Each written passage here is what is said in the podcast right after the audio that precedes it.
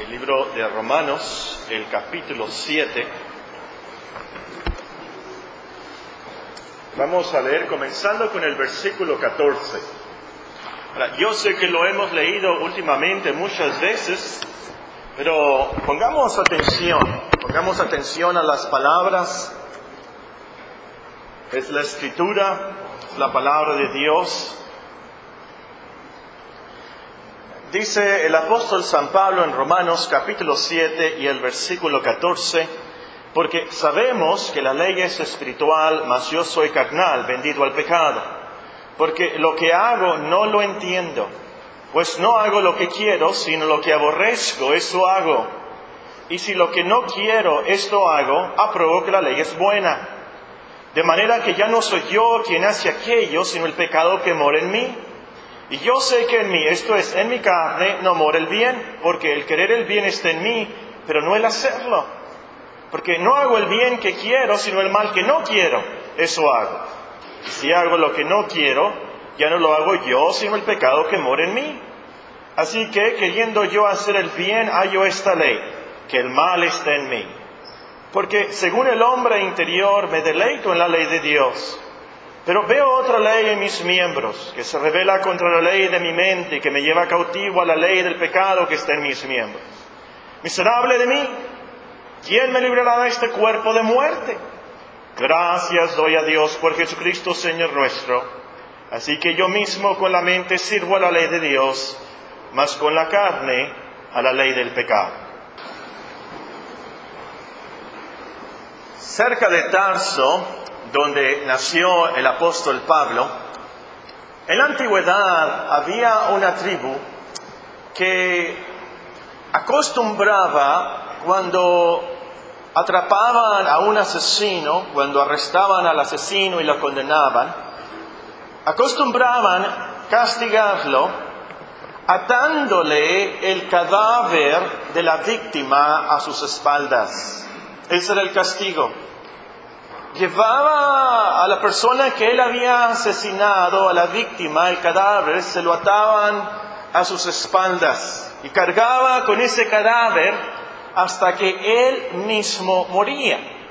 Ahora, imagínense la asquerosidad, la, la peste, qué horrible ha de haber sido tener un cuerpo amarrado a las espaldas y en esa descomposición y, recordar a cada instante, cada minuto, el resto de su vida que Él lo había matado y era terrible tener ese cuerpo, era terrible ese castigo. Algunos creen que el apóstol se refiere a esa costumbre cuando escribe en el versículo 24 del pasaje que leímos, Romanos 7, 24, miserable de mí, ¿quién me librará de este cuerpo de muerte? Ese es el versículo que nos toca estudiar. Hemos estado estudiando Romanos desde el versículo 1 del capítulo 1, ya llegamos aquí a Romanos 7, 24. Este versículo es el clímax, por así decirlo, el clímax de todo lo que el apóstol nos enseña aquí en este pasaje después de que él ha confesado eh, varias veces y de varias maneras que el pecado moraba en él y ese pecado lo esclavizaba usando los miembros de su cuerpo para hacerlo pecar, aquí gime, aquí llora, miserable de mí. ¿Quién me librará de este cuerpo de muerte? Versículo muy importante, entonces lo vamos a estudiar frase por frase, palabra por palabra. La primera palabra es miserable. Miserable de mí, dice el apóstol. Ahora, creo que conocemos esta palabra, pero generalmente no la usamos. Aunque me dicen que en otros países la palabra miserable eh, la usan en referencia a una espátula. Nosotros no decimos miserable a la espátula, pero hay algunos países en que a la espátula le dicen el miserable. Bueno, nosotros no lo usamos en ese sentido. Eh, la palabra bíblica es muy fuerte. De hecho, se usa esta palabra en el original solamente dos veces. En toda la Biblia se usa dos veces. En este pasaje, en este versículo, en Apocalipsis capítulo 3 y versículo 17, donde se traduce ahí desventurado. Entonces, la palabra miserable es lo opuesto a bienaventurado. Miserable es ser desventurado, malventurado, por así decirlo. La palabra significa infeliz, desdichado. Entonces, e-, el apóstol se siente infeliz, triste, angustiado en extremo. Eso se trata de esta palabra. La, segunda expresión del versículo es de mí, miserable de mí.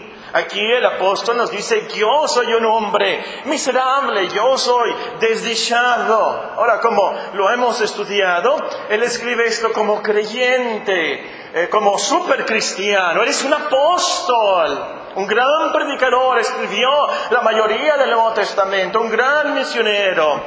Y, lo dice sinceramente, lo dice, eh, me siento miserable, miserable de mí, porque fallaba él, no había llegado a la perfección, como dice en Filipenses capítulo 3. Eh, él nos explica aquí de varias maneras, el pecado moraba en él. Y ese pecado lo llevaba cautivo a veces y eh, pasaba que lo que debía de hacer no lo hacía. y, lo que no debía de hacer lo hacía.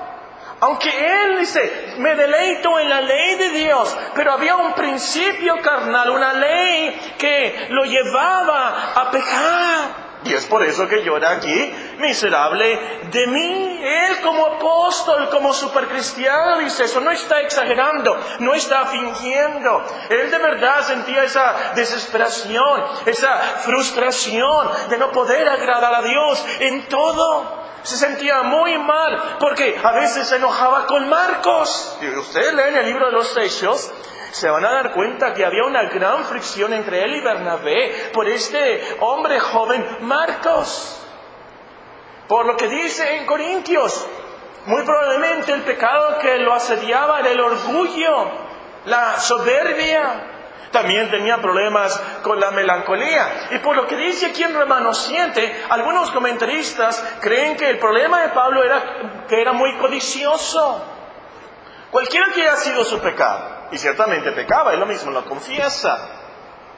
Él se sentía miserable por eso. E-, ese era el problema. Ahora, ya hemos notado esto y cómo es que si somos honestos nosotros también vamos a confesar, como el apóstol Pablo, lo que ha dicho aquí. Y, que de alguna manera no debemos de sorprendernos aún como buenos cristianos de esos pecados que nos asedian y esas tentaciones tan fuertes que tenemos. Pero esta mañana quiero recalcar otra cosa. Dice aquí, miserable de mí. No dice miserable de ellos. No dice miserable de ustedes. Como humanos tenemos la tendencia de fijarnos en las faltas de los demás en vez de fijarnos primero en nuestras faltas, en nuestros problemas. No vemos que nosotros debemos sentirnos miserables por nuestros propios pecados.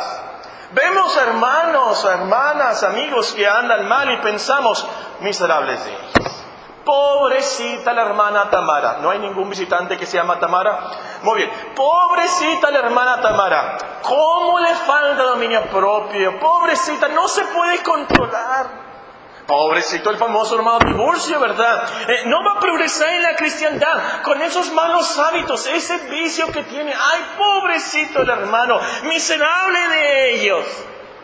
El punto es, hermanos, hay que fijarnos en nosotros mismos, en el mí, en el yo, en nuestro ego, en nuestro problema, en nuestra miseria.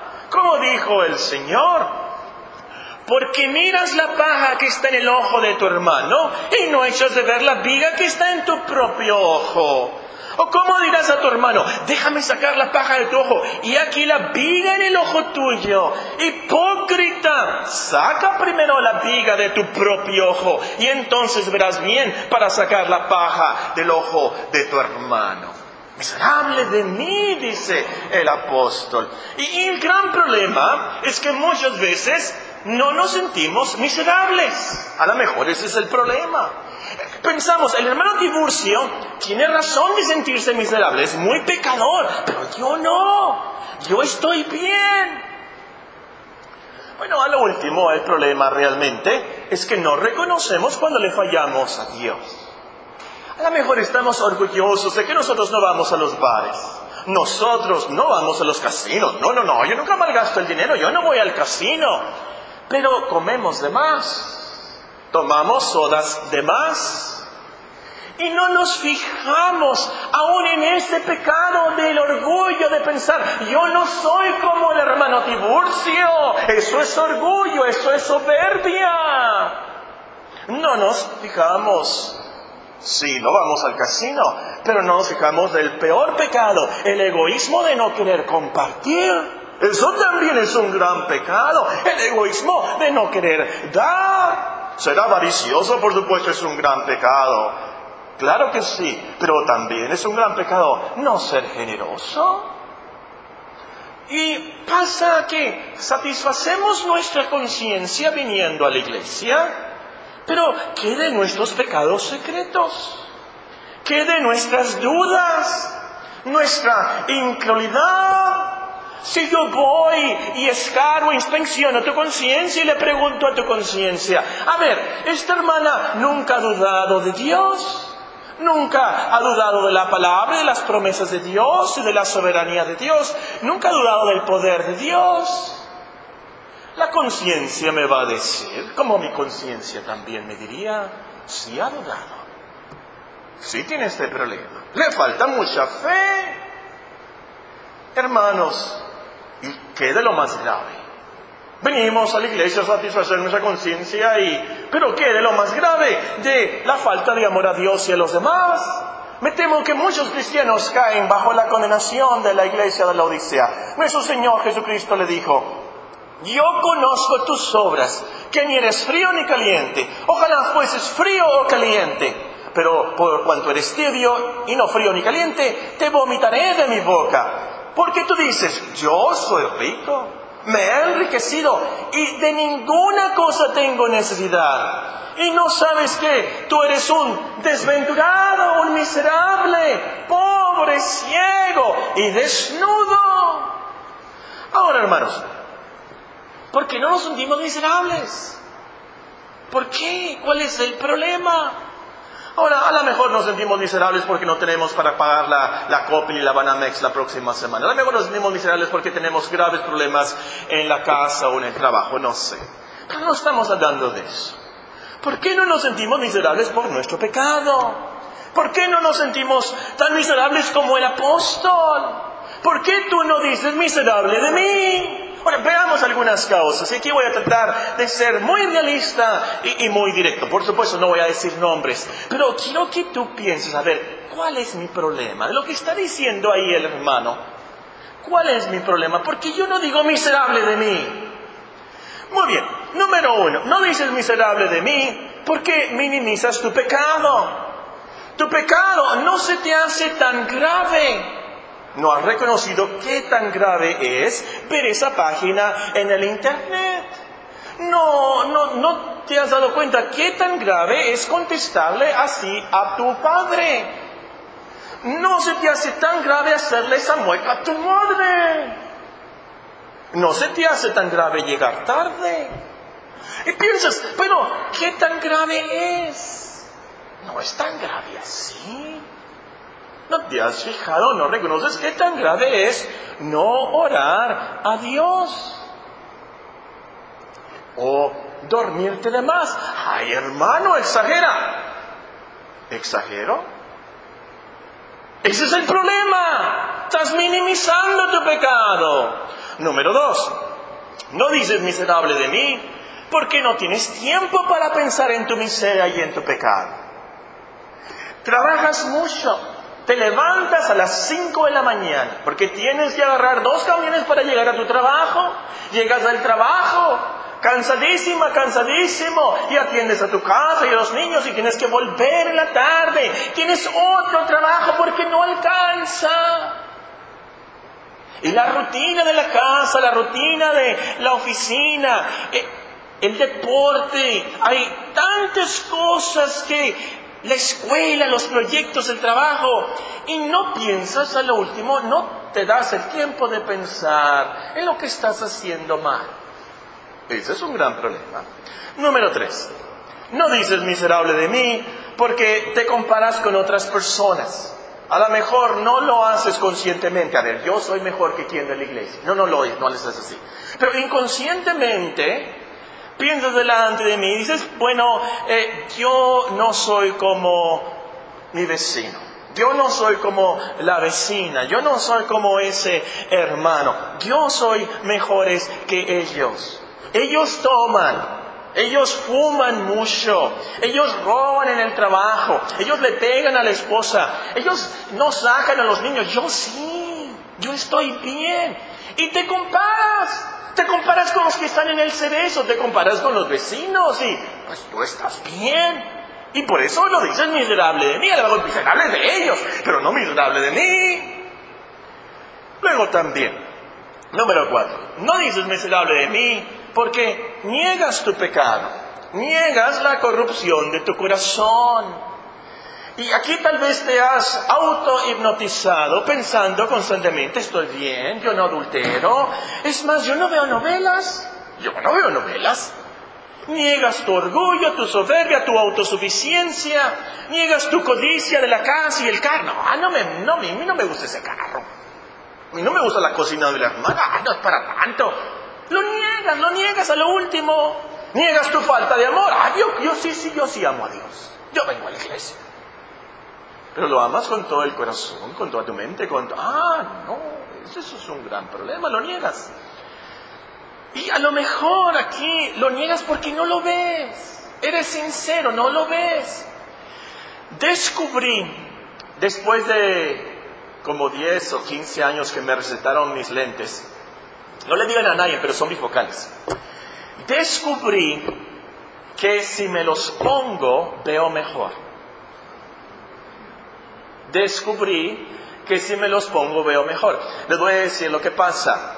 Yo los uso para el púlpito y para ver la Biblia, pero en la calle, allá afuera, no los uso pudiera confesar mi orgullo, pero ¿cómo? Ese joven con lentes bifocales, ¿cómo es posible?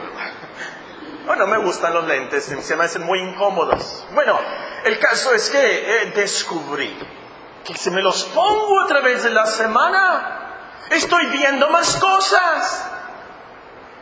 Paso por la casa y veo en el piso manchas que nunca había visto. Y en el closet esta mañana vi un montón de polvo, nunca lo había visto. ¿No será que ese es tu problema? Necesitas lentes. Necesitas los lentes que Dios te ha. Y no los estamos usando. Entonces lo negamos. No, no hay polvo. No, no es para las manchas ahí. Y las negamos. Y somos sinceros negando. Pero el problema es que no los vemos porque no los vemos como Dios lo ve. Número 5. No dices miserable de mí porque sientes que haces muchas cosas buenas. Yo soy rico, decía el hermano de la Odisea. Yo soy rico y soy rico en buenas obras. Yo hago muchas cosas para la iglesia. Yo hago muchas cosas para Dios. Yo a todos los que me ven en el periódico, yo les doy de más. Y el que me ven el jugo de toronja ahí por la reforma y el colosio, yo le doy cinco pesos de más. Si alguien hizo muchas cosas buenas, ese fue el apóstol Pablo y cómo sufrió también por ellos. Pero él fallaba y dice aquí, miserable. Número 6. No dices miserable de mí porque no conoces la santidad y majestad de Dios. No conoces, no reconoces la santidad y majestad de Dios. Sí, por supuesto, canta santo, santo, santo pero no ha sentido la majestad de Dios como Isaías. ¿Se acuerdan cuando Isaías nos dice en el capítulo 6 que vio al Señor en su trono alto y sublime? ¿Qué hizo? ¿Qué dijo? ¿Qué fue lo primero que exclamó? ¡Ay de mí! ¡Ay de mí! Las palabras del apóstol Pablo, miserable de mí porque siendo hombre inmundo de labios y habitando en medio de pueblo que tiene labios inmundos, han visto mis ojos al Rey, Jehová de los ejércitos. Isaías 6 lo escribe ahí en el capítulo 6 el profeta como profeta, hermanos, como un supercristiano, así como el apóstol Pablo. Y él dice después de ver la santidad de Dios, ay de mí, ¿por qué? Porque se dio cuenta de que tan perfecto y puro y justo es Dios. Dios requiere santidad perfecta para que estemos delante de Él santidad perfecta para que estemos delante de Dios. Y también aquí el problema es que no hemos visto la majestad de Dios, qué tan grande y qué tan trascendente es Dios y qué tan microscópicos somos nosotros.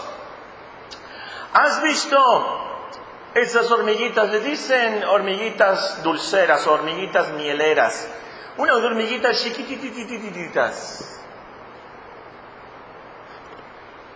tan chiquitas que no nos importa en lo absoluto. Es más, nos da gusto matar a las hormigas aquí para que no vayan a picarnos. Pero vemos estas hormigas tan chiquitas, no hacen nada, pero no nos importa en lo absoluto si las pisamos.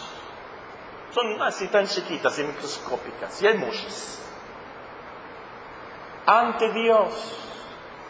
Tú eres más microscópico que esas hormiguitas. Hay un versículo en la profecía de Isaías precisamente que dice, todas las naciones ante Dios son como una gotita en la cubeta del agua. Cuando trapeas y tu mamá, tu mamá te manda, eh, tira el agua a los árboles y vas y, y tiras el agua al árbol y en la cubeta queda una gotita insignificante, no vale la pena volver así, es tan insignificante esa gotita. Ante Dios todas las naciones del mundo son como esa gotita, dice el profeta. Lo voy a decir con mucho cuidado, ojalá que nada me malentienda. Tú eres más microscópico que esa hormiguita ante Dios. Todas las naciones, entonces, si Él te pisa, si Él te pisa, y Dios pisa a todas las naciones del mundo en su majestad y trascendencia y santidad. No le va a pasar nada a Él. No es nada en el universo. ¿Lo crees tú? ¿Lo crees? ¿Saben cuál es nuestro problema? Que tenemos un Dios muy chiquito. Dios es tan grande, tan trascendente. No nos necesita para nada a nosotros.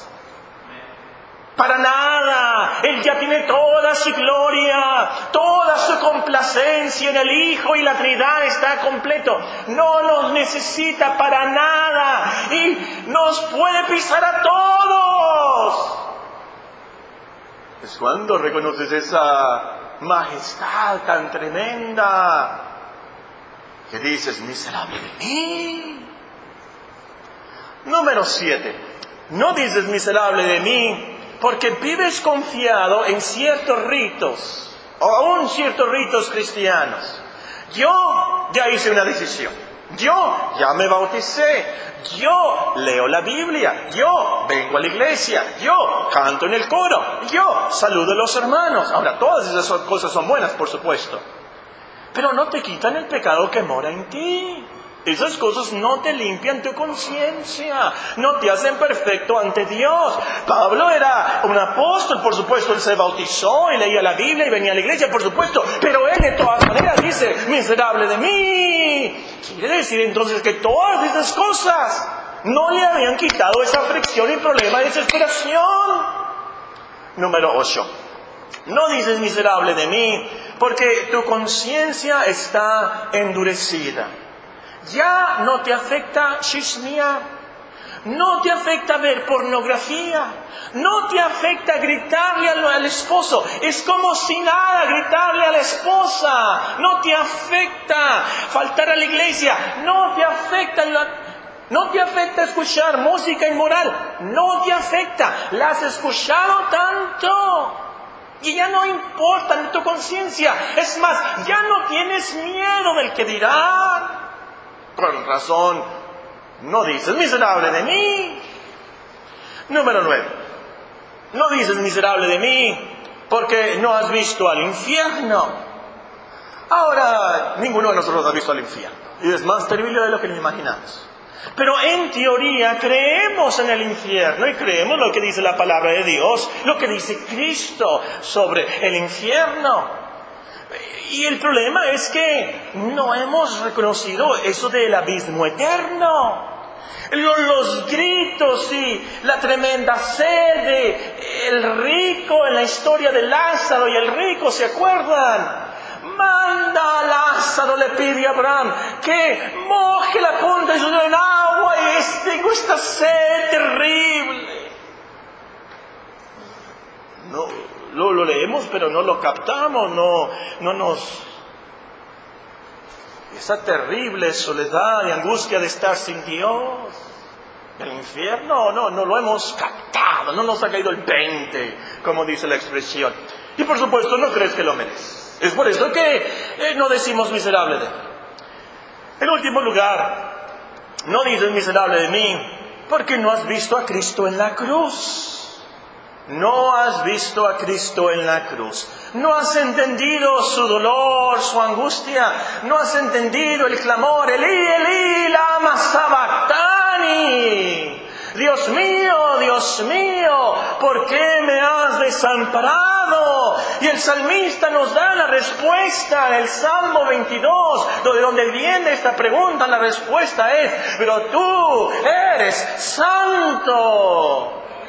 Nosotros, si entendiéramos ese, ese gemido de la cruz, ese clamor, ese grito, cada uno de nosotros pensáramos si eso le pasó al Hijo en la cruz, al Hijo amado, al Hijo unigénito, cuando cargaba sobre él nuestros pecados. ¿Con cuánta razón más nosotros somos más miserables?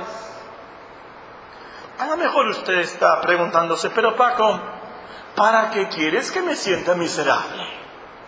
¿Dónde va a quedar mi autoestima? Cuidar a los niños su autoestima, Paco. ¿Por qué dices esas cosas tan feas? Déjame decir, tienes que sentirte miserable, porque si no, no vas a hacer la pregunta de nuestro texto. Ahora sí, vayamos a Romanos 7:24.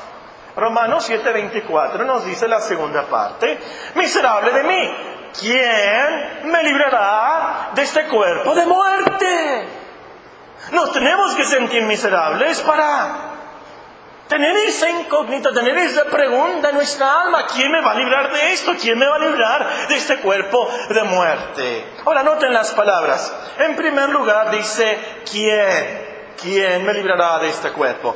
No dice qué, no dice quiénes, dice quién. El apóstol reconoce que él no se puede librar. Él no puede desatar ese cuerpo. Y como hemos visto en los capítulos anteriores de Romanos, el apóstol enfatiza que la ley no nos puede librar del pecado. También podemos pensar, hermanos, que no es un qué, no es un sistema filosófico ni es una denominación la que nos puede librar. Aquí una vez más, ojalá que nadie me malentienda. El otro día, el, otro día me habló una persona por teléfono y, me preguntó, ¿y tu iglesia es presbiteriana?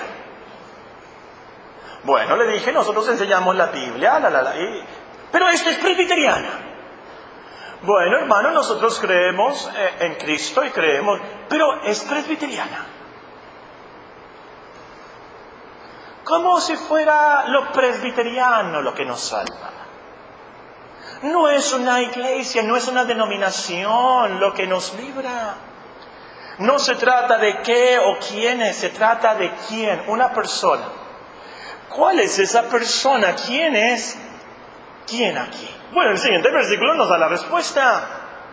Gracias doy a Dios por Jesucristo, Señor nuestro Esa es la respuesta a quién. Él es el único, como dijo San Pedro, en ningún otro hay liberación, en ningún otro hay salvación, porque no hay otro nombre bajo el cielo dado a los hombres en que podamos ser salvos. Ahora, la, siguiente expresión de nuestro texto es, me librará. ¿Quién me librará de este cuerpo de muerte? Es decir, me rescatará, me dará la libertad de este cuerpo que llevo atado a mí. Me librará a mí. Una vez más, noten, eh, eh, no es te librará, pero me librará a mí de este problema, es personal, yo tengo el problema, yo soy el problema. El problema realmente no es el Internet. El problema realmente no es el diablo. El problema realmente no son tus padres o otros cristianos hipócritas. El problema no es que te abusaron de niña. El problema no es que tuviste un trauma. El problema está en ti. El pecado mora en ti. Tú tienes que ser librado de tu cuerpo de muerte. Ese es el problema. Ahora, cuando el apóstol dice cuerpo, él se refiere a su cuerpo físico, claro, su cerebro, su estómago, sus brazos, sus glándulas hormonales, todas esas cosas. Y en los versículos anteriores les llama miembros, los miembros de mi cuerpo, ya lo hemos visto eso. Pero ahora recuerden, el problema no es el cuerpo, la piel, los músculos, eh, eh, la carne en sí. E, el problema es que el pecado usa nuestros miembros para activarse. El pecado aprovecha nuestros apetitos sensuales y carnales para activarse en nuestro cuerpo. Por ejemplo, usa nuestros ojos, lo que leemos con nuestros ojos, lo que entra en nuestros ojos de la televisión o de la computadora, para crear en nuestra imaginación pensamientos lujuriosos o codiciosos o incrédulos. Usa la boca y la lengua para comer de más para hablar de más, para hacer muecas. Es el cuerpo, la, eso es el problema. Ahora, el apóstol nos dice que el gran problema de esto es que es un cuerpo de muerte. Porque esos pecados, esas muecas y comer de más y hablar de más y, esas blasfemias y todo eso nos lleva a la muerte. Por eso es un cuerpo de muerte. Y el problema entonces, el gran problema es que ese cuerpo carnal, esos miembros, hacen que Dios se aparte de nosotros. Y eso es la muerte, la separación entre nosotros y Dios. Hace que Dios eh, quite la bendición sobre nosotros. Y es por eso que el apóstol clama, desesperado ciertamente, miserable de mí. Y es por eso que tú debes clamar, miserable de mí. Y es por eso que el apóstol, muy emocionado, dice en el siguiente versículo, gracias doy a Dios por Jesucristo, Señor nuestro, porque es por Él, es por Él, por su obra, que este cuerpo de muerte, este cuerpo corruptible, será librado y será un cuerpo incorruptible. ¿Cómo nos explica él en el siguiente capítulo? Vean el capítulo 8. Nos dice, voy a comenzar a leer en el versículo 19, Romanos 8, 19. Porque el anhelo ardiente de la creación es el aguardar la manifestación de los hijos de Dios. Porque la creación fue sujetada a vanidad, no por su propia voluntad, sino por causa de que la sujetó en esperanza porque también la creación misma será libertada de la esclavitud de corrupción, a la libertad gloriosa de los hijos de Dios. Porque sabemos que toda la creación gime a una, y a una está con dolores de parto hasta ahora. Y no solo ella, sino que también nosotros mismos que tenemos las primicias del Espíritu, nosotros también gemimos nosotros, dentro de nosotros mismos. Miserable de mí, miserable esperando la adopción, la redención de nuestro cuerpo.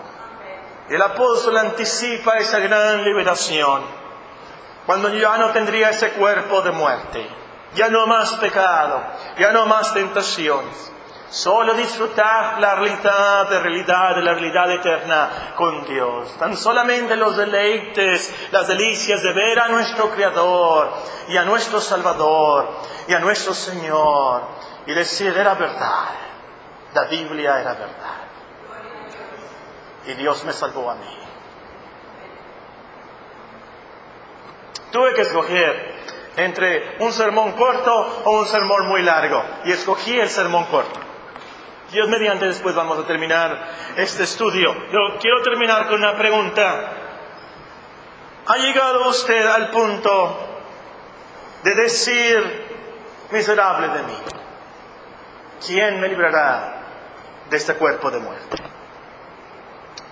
Si no, ore en estos momentos que el Espíritu te convenza de tu pecado y de tu miseria. Esto es crítico. Eso es el clima del pasaje a lo último, que tenemos que llegar a ese punto. Porque si no, no vamos a creer el Evangelio, las buenas noticias. Si no, no vamos a entender como cristianos por qué pecamos tanto, por qué fallamos tanto. Y lo más grave de todo, si no nos sentimos miserables, no vamos a poder glorificar a Dios diciendo, gracias doy a Dios por Jesucristo, Señor nuestro. Oremos.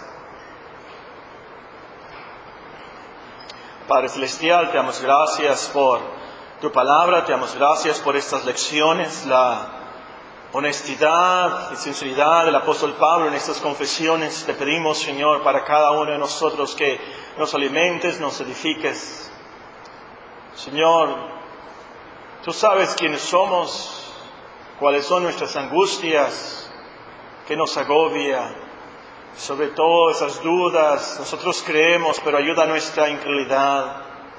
Te pedimos, Señor, en esta mañana que apreciemos más a Cristo, su obra por nosotros y su gran misericordia, su gracia para con nosotros. Te pedimos esto para nuestros hijos también. Te pedimos que nos ayudes a santificar este tu día, que pensemos en la realidad de la vida, quiénes somos, a dónde vamos. Ayúdanos, Señor, a ver algo de tu trascendencia, qué tan majestuoso y perfecto eres tú. Y todo para tu gloria. En Cristo, nuestro gran Salvador. Amén.